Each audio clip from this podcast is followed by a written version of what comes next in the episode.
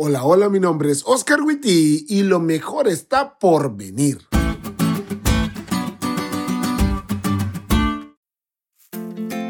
Feliz semana amigos. Hoy estuvimos disfrutando un muy agradable rato con nuestra familia de la fe y la verdad, qué bonito es notar que es una realidad que al pasar tiempo con ellos, pasamos tiempo con Dios. Y la verdad la pasamos tan bien en la presencia de Dios que me gustaría que sigamos en ese mood.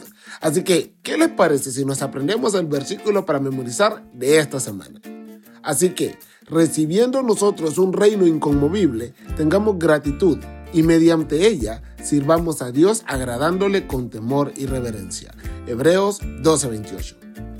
No hay nada que diga más, lo mejor está por venir, que los versículos que hablan sobre lo que Dios tiene preparado para nosotros.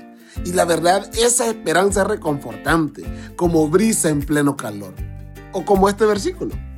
La primera vez que escuché esa frase fue cuando estaba en la secundaria.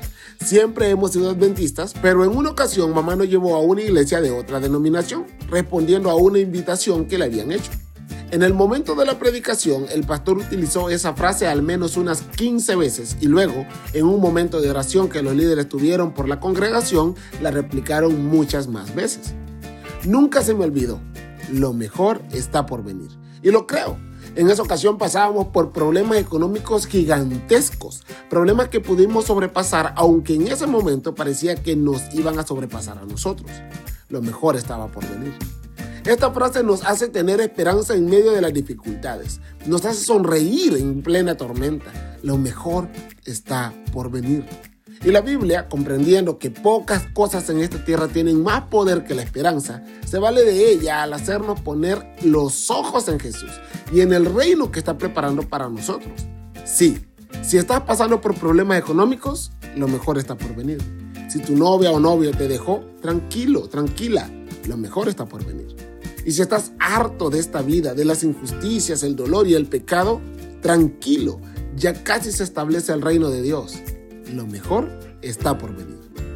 La esperanza es poderosa, chicos, y cambia no solo nuestra actitud, sino también nuestro estilo de vida. Es por eso que Pablo dice que una vez que recibimos el reino, somos agradecidos y serviciales, buscando agradar en todo al Rey, que nos hace parte de su reino. Y de eso vamos a hablar esta semana, del Rey, de su reino y de nuestra actitud. Espero después de este podcast y del estudio de esta semana, nunca olvides esta frase. Lo mejor está por venir.